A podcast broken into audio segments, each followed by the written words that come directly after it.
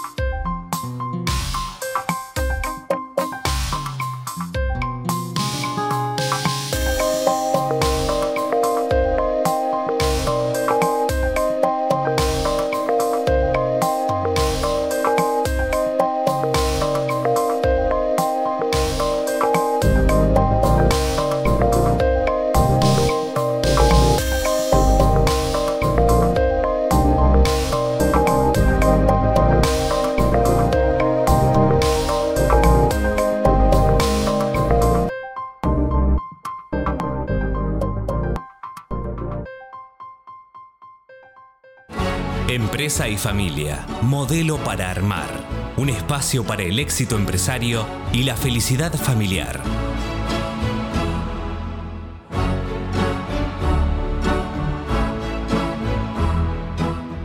Bien, Leonardo, recién escuchamos un tema eh, muy, muy bien compuesto que se llama Pequeño Tractor. ¿Y por qué Pequeño Tractor? Bueno, algo anticipamos en Sí. la presentación, porque nuestra próxima entre- entrevistada es Laura Grosso. Claro, exactamente. Y bueno, parece un juego de palabras, pero pequeño tractor vamos a grosos tractores. Claro, que, que en italiano básico sería este gran, gran tractor. Pero mm, bueno, creo que el testimonio de Laura va a ser bien, bien valioso, ¿no? Así es. Así que, Laura, te saludamos. Buen día, ¿cómo estás? Buenos días, ¿qué tal Leandro? ¿Qué tal Carlos? Bien, todo bien, todo bien. Eh, Laura, mil gracias por, por este, atendernos. Y nos querés contar, aunque sea muy brevemente, eh, qué es eh, eh, los tractores grosso, digamos, cómo, cómo se origina la empresa y brevemente. Sí, sí, bueno, Grosso Tractores es una empresa familiar que tiene 30 años de vida, que bueno, fue fundada por Beto, mi padre, acompañado de, Tere, mi madre, y bueno, y junto a mis cinco hermanos, eh, la, la continuamos y ya ahora viendo eh, muy de cerca el ingreso de las nuevas generaciones. Eh, es un, es- el grupo tiene está en la actividad agropecuaria, lo que es ganadería y agricultura, pero eh, también muy fuerte en la parte de, de comercialización de maquinaria agrícola. Y, y están situados, y están situados en Estamos en la localidad de Rafaela, provincia de Santa Fe, y bueno, tenemos puntos de venta en Córdoba, Santiago del Estero y en otras partes de Santa Fe. ¿Qué edad tienen Beto y Tere? Beto y Tere tienen 70 años, 70 Ajá. y 72. ¿Y cuánto hace que dejaron la dirección de la empresa? Eh, mm, fuertemente ya hace casi 10 años que, que, bueno, dejaron la parte operativa, eh, siempre continúan acompañando y dando su experiencia desde otro lugar, desde la asamblea de accionistas, primero el directorio, después de- desde otros lugares, pero ya hace 10 años. Pero dos sabios entonces, ¿no? Porque fueron capaces de dejar el día a día. ¿Y a qué se dedican ellos? Y ah, creo que a sus tareas de disfrute, bueno, eh, Tere muy volcada a los niños, a sus amistades, a, a, a su vida en el campo, a las plantas, a, a cuestiones de, de arquitectura, bueno, estar con la familia, mantener todo, todo ese, ese hogar siempre vivo. Y, y Beto, bueno, él sigue acompañando a los chicos que están más en la parte del campo, pero, pero haciendo sus cosas, lo que a él le gusta, él eh, hace el preparado de tierras, bueno, hace las inversiones, pero eh, siempre tratando de, moverse en los ámbitos donde ellos disfrutan. Muchos amigos, muchas familias, muchos disfruten. Yo los veo así viajando, obviamente. Porque mencionábamos grosos tractores, pero vos estás diciendo ahora del campo. Contá un poquito más del campo y cuando decís los chicos, ¿a qué te referís? No, bueno, eh, como te, te, explicaba que la empresa tiene como estas dos unidades de negocio en la parte de eh, agropecuaria que hacen ganadería y hacen agricultura. Lo de la ganadería se, incorporó en estos últimos años y bueno, un poco más en ese proyecto es donde eh, tanto tuvo su peso fuerte en el inicio como en la continuación Beto, que es un poco que volvió a su viejo amor, ¿eh? cuando estaba solo y antes de, crear Grosso Tractores, también trabajaba en el campo y bueno, eh, está ahí, ¿no es cierto? Está claro. ¿Y cómo fue tu, tu proceso y tu acceso al, liderazgo de la, de la empresa, una vez que Beto y Tere eh, dieron un paso al costado? Bien, bueno, en realidad, como decía Leo, por ahí sabios y también, bueno, que medio jóvenes por ahí ya dejaron lo, muy operativo y porque, primero porque iniciaron jóvenes y después porque cada uno de nosotros justo eh, fue agarrando con mucho compromiso eh, la mayoría de las funciones importantes dentro de la empresa un poco porque se dio así, eh, primero un hermano mío en la parte comercial, otro hermano que es ingeniero mecánico en la parte más de servicio de postventa, los dos que son ingenieros agrónomos en, la parte agropecuaria y con mi hermana nos quedamos más en la parte de administración y actividades de staff. Eh, se dio así, se dio natural el ingreso de todos y también fue natural la parte de, de mi paso por el liderazgo de la empresa, porque en realidad eh, fue un poco una necesidad, fue una etapa de transición hacia la profesionalización, porque bueno, nosotros en un momento también, cuando decidimos crecer en el concesionario, eh, bueno, un poco pactamos como forma de hacerlo esto de incorporar eh, gente acorde a los, nuevos desafíos y bueno, también un poco salirnos nosotros de, ese frente de batalla, pero en la transición un poco me tocó a mí, por un poco necesidad de la empresa y, y bueno, quizás por mi formación, no por vocación, básicamente porque mi vocación viene, siempre más por otro lado, por esto de mantener eh, el equilibrio entre la familia y la empresa, digamos que, que, sea una empresa próspera, pero también en base a una familia unida y, sólida. Y bueno, eh, por eso mi, rol fundamental, que es donde estoy yo como director, viene por otro, viene más por mi vocación. Ese liderazgo cuando me tocó estar al frente de la empresa, fue transitorio y, bueno, por una necesidad en puntual. Pero bueno, siempre muy acompañada por el resto de la familia, porque en realidad estábamos con proyectos muy desafiantes donde todos teníamos roles importantes y, comprometidos. Te voy, a, hacer una, una pregunta eh, que por ahí eh, suena un poco eh, enrevesada o pero o, digamos o con, con, un aroma que no quiero darle pero quiero te la voy a completar una vez que la termine de formular por ahí se entiende mejor.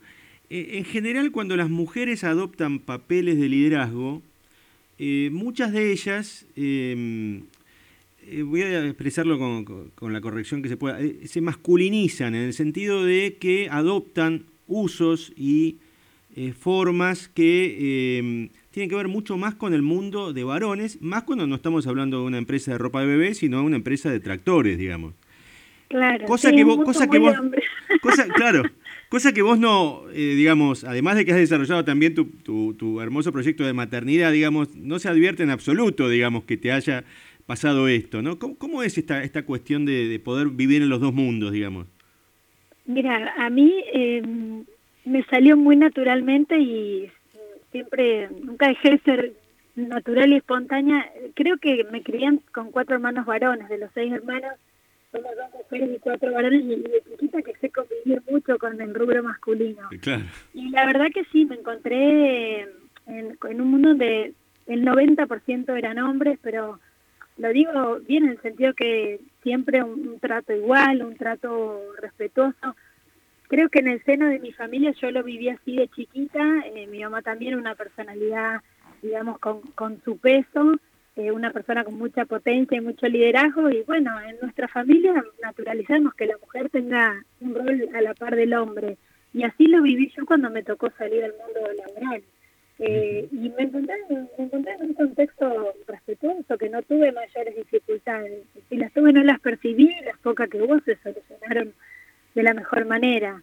Pero no, no, no, no requerí masculinizarme para, para tener, creo que viene por otro lado, a veces el, el tener herramientas que por ahí es ponerle cabeza, ponerle actitud a la cosa y, no un determinado sesgo de, una u otra eh, hombre-mujer. Sí, sí, entiendo. Que, que la gente está más abierta ahora, yo creo que, que, es cada vez más fácil, es cuestión de también uno no, no hacerse la idea de que, de que está todo dado para, para no poder desarrollarse libremente. Eh, es también en, en cada uno, creo yo.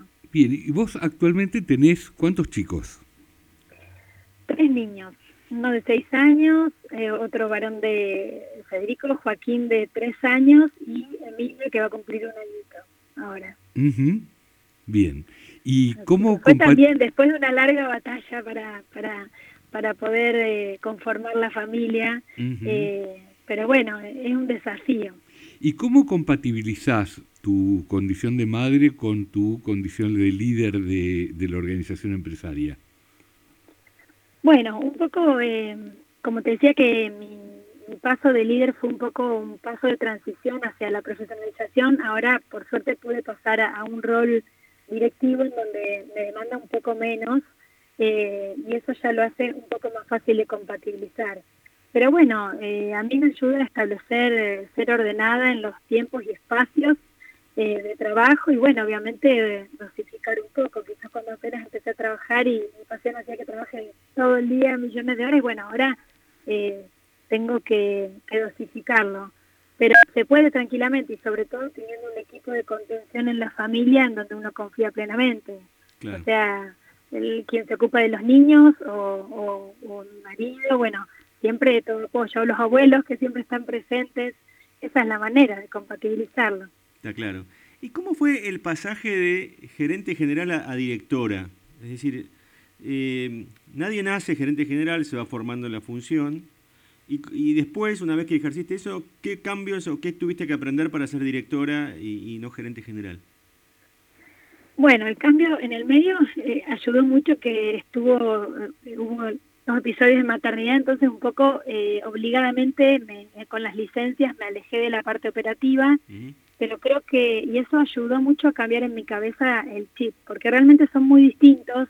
En uno estás en el frente de batalla, estás en el día a día, en lo cotidiano, con foco, contacto muy directo con clientes, proveedores, con todo el equipo de trabajo, y, con el foco en, lo comercial, en el, en el, producir, y bueno, en el otro es ya una mirada más de atrás, eh, más plan de mirada estratégica, eh, más de con un sesgo de control de gestión. Y bueno, y nosotros en esta etapa que de, maduración estamos también un poco tratando de consensuar todas las pautas de, para una buena delegación de, en la ejecución, en la gestión. Fue, fue, eso lo ayudó mucho ese corte, pero sobre todo que ya mi, más mi naturaleza eh, pega más con esta nueva función que con la anterior, porque claramente a mí la parte eh, comercial no es que era mi, mi expertise ni mi vocación. Pero bueno, si es de este lado, creo que hay muchas más oportunidades de, mirar en macro la empresa y, establecer buenos ámbitos de diálogo entre todos los que nos toca conducirla. Eh, para mí fue natural, porque fue ir hacia lo que a mí me salía mejor y fue justo natural porque fue ir hacia un lugar que me permitía más compatibilizar con mi rol de mamá. Vos estudiaste en la universidad el tema empresas familiares. Yo recuerdo que alguna vez me pediste algún feedback respecto de una tesis que estabas haciendo. Y creo que este es un punto de interés para algunos de nuestros oyentes porque a veces en la carrera de administración o en otras carreras eligen justamente el tema empresa familiar como tema de investigación. ¿Qué dirías que fue para vos la experiencia de estudiar el tema cuando te estabas integrando a la empresa? Fabuloso. Fue, eh, bueno, porque te, creo que lo mismo que terminé desarrollando en la tesis fue como mi plan de trabajo cuando me incorporé. Eh, porque bueno, un poco yo lo que había, lo que había planteado era que, que las pequeñas empresas también pueden ser profesionales, por así decirlo, y bueno, entonces eh, ir reorganizando en todo lo que se podía la empresa y bueno, fue mi, mi puntapié. Cuando llegué, bueno, nos reorganizamos societariamente, societariamente comenzamos a trabajar el protocolo, eh, comencé a tratar de poner en práctica todas las herramientas que, que sabía que hacen, no aseguran, pero que sí que ayudan a, a que sea exitosa esta convivencia entre empresa y familia. eh, para mí fue fabuloso, porque fue tener un, casi decir, un plan trazado, eh, y bueno, siempre con la apertura de mis padres, que creo que eso lo, des, lo destaco mucho, porque por algo también dejaron tan pronto, bueno, porque los hijos tomábamos, y, pero ellos también, ante cada propuesta que fue haciendo la nueva generación, ellos fueron acompañando, fueron, se fueron abriendo, eh, y en muchos casos viéndola antes que nosotros. En estos aspectos con los que yo vine apenas me, recibí, con estos planteos de lo que debíamos hacer para hacer una empresa más ordenada eh, y prevenir problemas a futuro, me acompañaron en todo, tanto mis viejos como, como los hermanos también. A veces sin terminar de entender eh, la eficacia de las herramientas, pero con mucho compromiso y bueno, y después con el tiempo yo creo que sí, dándole un valor eh, a, al aporte de cada cosa que hicimos. O sea, generosidad y confianza. Claro. Creo que una muy buena sí, receta. Sí, Esa es la, la, una buena fórmula, sí. Así funciona, es así. Una, una, cucharada de generosidad y dos de confianza. Es así, y, y, es un buen mix. Y bueno, creo que eso en las empresas familiares es, es, un pilar en ese sentido de que, de que, bueno, que hay confianza, obviamente, por el vínculo que nos une y, y bueno, este acompañamiento y generosidad, como decís vos también, en esto de que nos fue tocando asumir distintos roles, porque antes de que a mí me tocara tener esa parte de la gerencia general, eh, mis hermanos que ingresaron primero tuvieron un rol muy activo también en, el desarrollo de determinadas áreas. Es como que eh, vamos rotando también en el nivel de carga que le va tocando a cada uno. Uh eh, Laura, vos sos todavía joven, imagino que tus hermanos también, aunque vos sos la menor de todas, ¿verdad?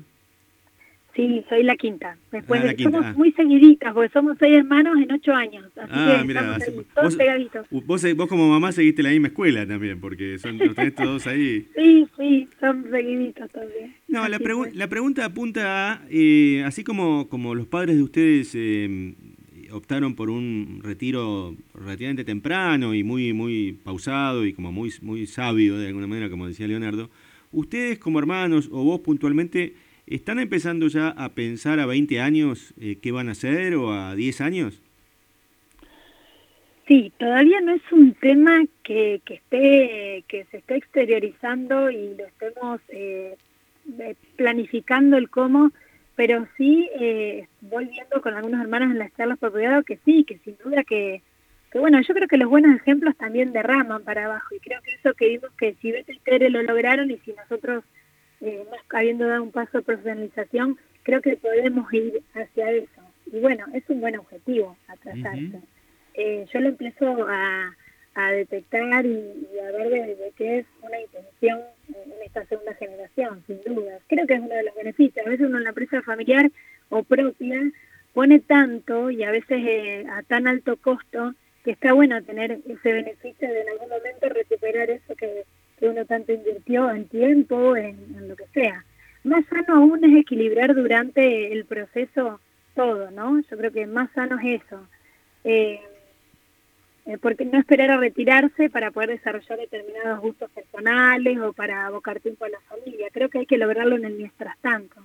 Sí, y a nosotros claro. esa posibilidad nos la está dando la profesionalización, el hecho de, de haber eh, encontrado eh, gente muy capaz, eh, formada, idónea y profesional para llevar adelante todos los desafíos de, de una empresa que está siempre creciendo. Está claro. Uh -huh. Y por supuesto eso no descarta eh, dentro del, del menú eh, la venta de la empresa tampoco, digamos, porque tampoco, tampoco hay que pensarla como un mandato para la siguiente generación obligado, ¿no?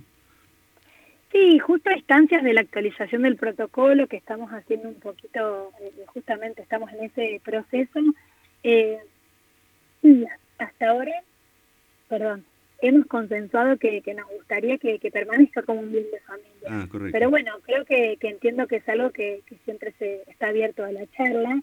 Por ahora, bueno, nos gustaría que, que haya ese legado hacia nuestros hijos sin la obligación de que se desarrollen ahí, al contrario, que tengan toda la libertad de, tomar otros caminos, pero quizás que tengan ese esa contención por detrás y ese bien que sigue produciendo.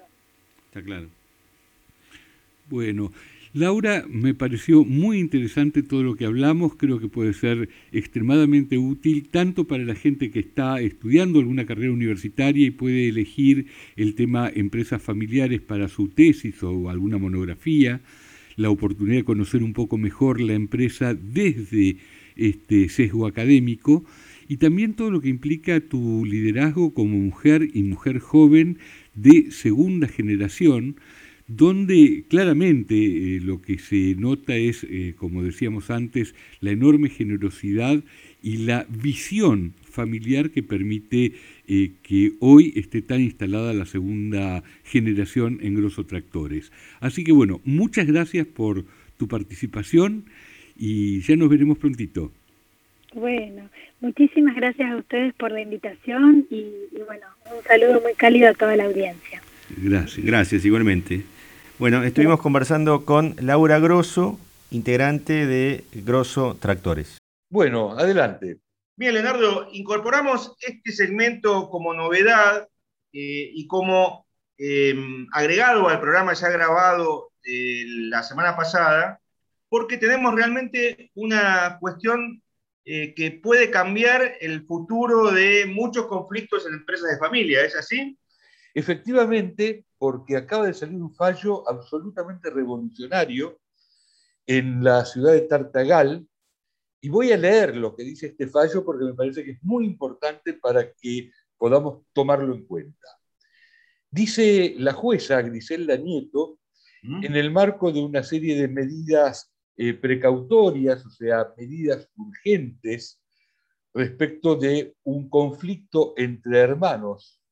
Lo que dice es disponer que los hermanos Juan y Mengana deberán acogerse a una consultora integral especializada en empresas familiares a los fines de alcanzar la profesionalización de la empresa y reducir la conflictividad familiar e interempresarial, judicial y extrajudicial.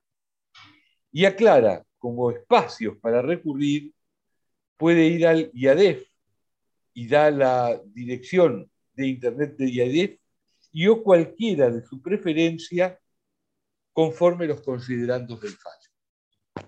Es decir, que por primera vez en la historia un fallo judicial recoge que algunas cuestiones, en lugar de intentar que se resuelvan a través de la justicia, resuelve que deben llevarse a un espacio diferente, especializado, para tomar la cuestión desde una óptica distinta que permita llegar a una solución que les resulte útil a las partes en conflicto.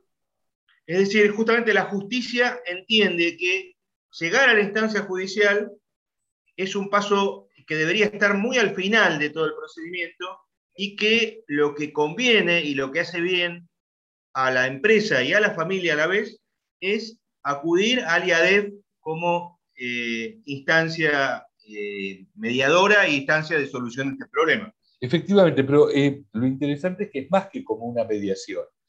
Digamos que la mediación que existe en la Argentina desde 1995 es una herramienta que muchas veces los jueces efectivamente utilizan en el marco de un conflicto para decir, momento, pasen por esta instancia previa, a veces desde un punto de vista obligatorio, pero en algunos casos los jueces se dan cuenta de que es necesario pasar, incluso nuevamente, reabrir una mediación para ver si pueden resolver un caso determinado. Pero acá la resolución apunta a un tema mucho más complejo, que es la consultoría de empresa familiar. Entiendo. Es decir, que la reducción de conflictos sería una consecuencia de lo que dice el mismo fallo, que es la profesionalización de la empresa.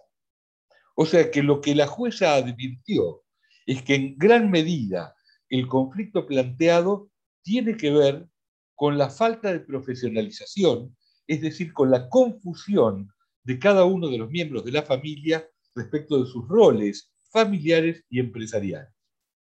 Entonces, lo que detecta la jueza es que si eso no se comprende, va a ser imposible que estas personas puedan manejarse armónicamente. Y por supuesto nosotros vamos a invitar a la jueza Griselda Nieto a un próximo programa, eh, pero ayer yo estuve hablando con ella y lo que decía era, eh, un juicio puede demorar 10 años. Claro, y es, lo que, es, lo que, solés, decir vos permanentemente. efectivamente, bueno, y en 10 años no queda familia, no queda empresa. Entonces, estas medidas tienden a encarar y encaminar la situación de conflictividad desde una perspectiva distinta. No, y además supongo, eh, Leonardo, que esto redobla la importancia del certificado de consultor de empresas de familia que lanzó el IADEF hace un tiempo y que, digamos, está justamente tratando de eh, justamente avalar a los, a los expertos en, empresas de familia. Sí, efectivamente, la consultoría en empresa familiar eh, es una profesión en desarrollo, es una profesión en crecimiento, y entonces el gran aporte del IADEF en esta instancia es poder tener una marca que permita a las personas eh, estar seguras respecto de a quiénes recurren para resolver sus conflictos familiares y empresariales. ¿Ah? Entonces, claramente en ese objetivo general del IADEF que tiene que ver con fortalecer la cultura de la empresa familiar, el hecho de eh, preparar profesionales para que estén a la altura de esta necesidad es, desde mi punto de vista, un enorme aporte a la sociedad. Está clarísimo. Y un último, eh, una última reflexión, Leonardo, sobre, para los legos como yo y como muchos de los que escuchan en términos de derecho y en cuestiones procesales eh, y aplicación práctica, este fallo de esta jueza eh, en primera instancia en Tartagal, ¿qué implica para el resto de la justicia y para las empresas que enfrentan este, este tipo de dificultades, concretamente? Bueno, vos sabés que eh, se dice que hay, cuando hay dos abogados, hay por lo menos dos bibliotecas. Y a veces se dice dos abogados, tres posiciones. Bueno, esto es lo que se abre con este fallo. Es decir, van a estar o vamos a estar quienes saludamos este fallo como algo revolucionario, como algo realmente eh, novedoso y realmente necesario para la sociedad y para las empresas, y van a estar quienes desde una perspectiva más tradicional van a decir que en realidad esto implica denegación de justicia. Fueron por algo, recurrieron a la justicia y salieron con una recomendación en otro campo. Por eso desde ya este fallo, como suele ocurrir con los fallos de primera instancia, ha sido apelado. Así que lo primero que va a haber que esperar es la resolución de la Cámara que ya sabemos que la Cámara de Salta se va a tomar su tiempo para resolverlo, y luego va a aparecer todo lo que esto repercuta a nivel de la doctrina. Y desde ese punto de vista, los días 28 y 29 de noviembre, en Mar del Plata, se celebra una jornada muy importante de derecho comercial en la cual se comentan fallos judiciales. Entonces yo ya tengo la noticia de que este fallo va a ser incorporado al temario de la jornada. Así que seguramente después de la jornada vamos a poder seguir comentando el tema, porque me da la impresión de que eh, esto requiere mucha atención, porque hay muchas familias en conflicto que si se dan cuenta de que hay un camino alternativo, pueden ahorrar mucho tiempo, dinero, energía y en definitiva preservar la empresa a través de medidas inteligentes.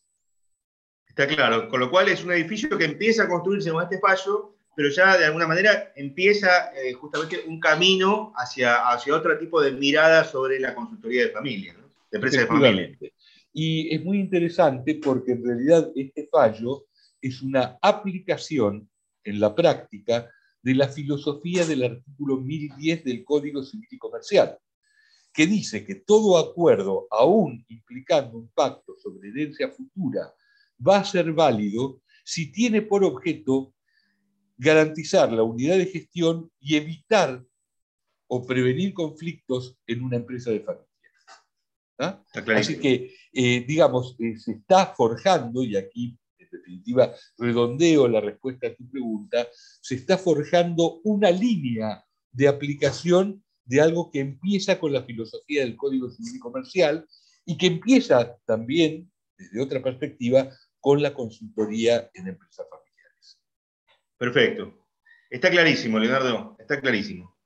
Bien, eh, creo que con este agregado eh, ya ahora sí podemos dar eh, por, cerrado este, este bloque de actualización y, este, y ahora sí saludarnos y volver a encontrarnos el sábado que viene. Exactamente, así que fue un placer compartir este programa con vos, con la audiencia, con nuestros invitados y los invitamos a los que quieran volver a escucharlo a hacerlo a través de www.empresayfamiliaradio.com. También lo pueden hacer en Spotify, a través de las redes sociales, Facebook, Instagram. Pueden mandarnos un mail si tienen alguna consulta a eh, producción arroba o pueden mandarnos un WhatsApp al más 54 911 6666 7519. Perfecto, y como siempre, eh, que la audiencia recuerde que los días jueves también está tu columna por Radio Perfil a la tarde, también obviamente referida a temas de empresa y familia. Así es, así que nos vemos el próximo sábado y nos escuchamos el próximo sábado. Así es, gracias Leonardo, nos vemos. Está muy bien. Esto fue Empresa y Familia, modelo para armar, un espacio para el éxito empresario y la felicidad familiar.